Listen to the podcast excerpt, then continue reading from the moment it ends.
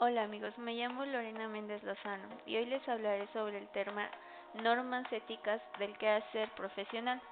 Para empezar, definiremos lo que es un ciudadano. Un ciudadano es el hombre que conviene en la ciudad, el ser humano tiene conciencia de sí mismo y por tanto puede tomar conciencia de, de, lo que existe. De esto se deriva la palabra profesión, que deriva del latín de la preposición pro con el verbo fateo, que significa manifestar, declarar y proclamar.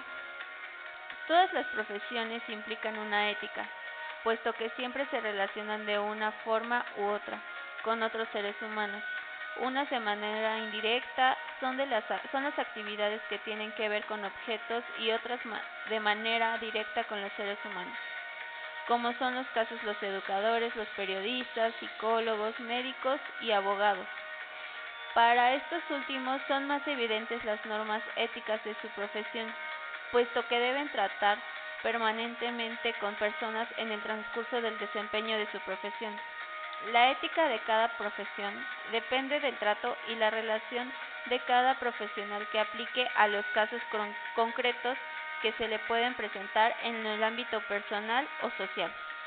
Hay que reconocer la importancia de la ética en la profesión y las actividades del sector público, colaborando así en el proceso de la formación profesional, la ética profesional y el compromiso ciudadano, y así a su vez promoviendo el interés por el estudio y la práctica de los valores éticos que serán de gran utilidad en nuestra vida como ciudadanos y como profesionales.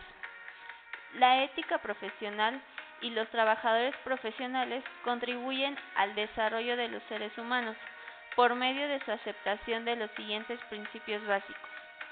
Todo ser humano debe poseer un valor único, lo que esto justifica la consideración moral hacia cada una de las personas. El 2 sería que cada individuo tiene derecho a la autorrealización, hasta donde no interfiera con él mismo, derecho con de los demás y tiene la obligación de contribuir al bienestar de la sociedad. 3. Cada sociedad independiente de su organización debe funcionar de manera que proporcione los máximos beneficios a todos sus miembros.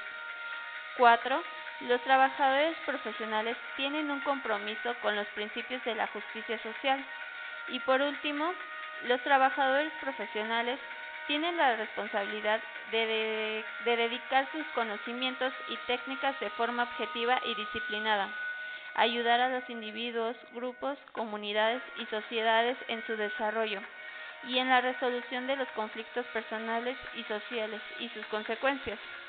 Gracias a esto, el papel profesional, las profesiones, se han hecho esenciales para el funcionamiento mismo de nuestra sociedad.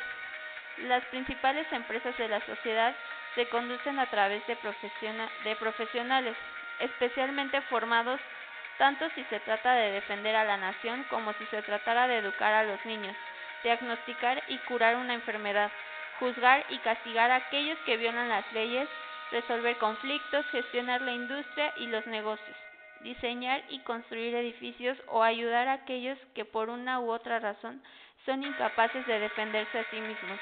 Las principales instituciones, escuelas, hospitales, organismos gubernamentales, cortes legislativas y ejércitos constituyen el ruedo para, la, para el ejercicio de la actividad profesional y su ética. Así dicho esto, esta es la importancia de una ética del quehacer en los profesionistas. Gracias.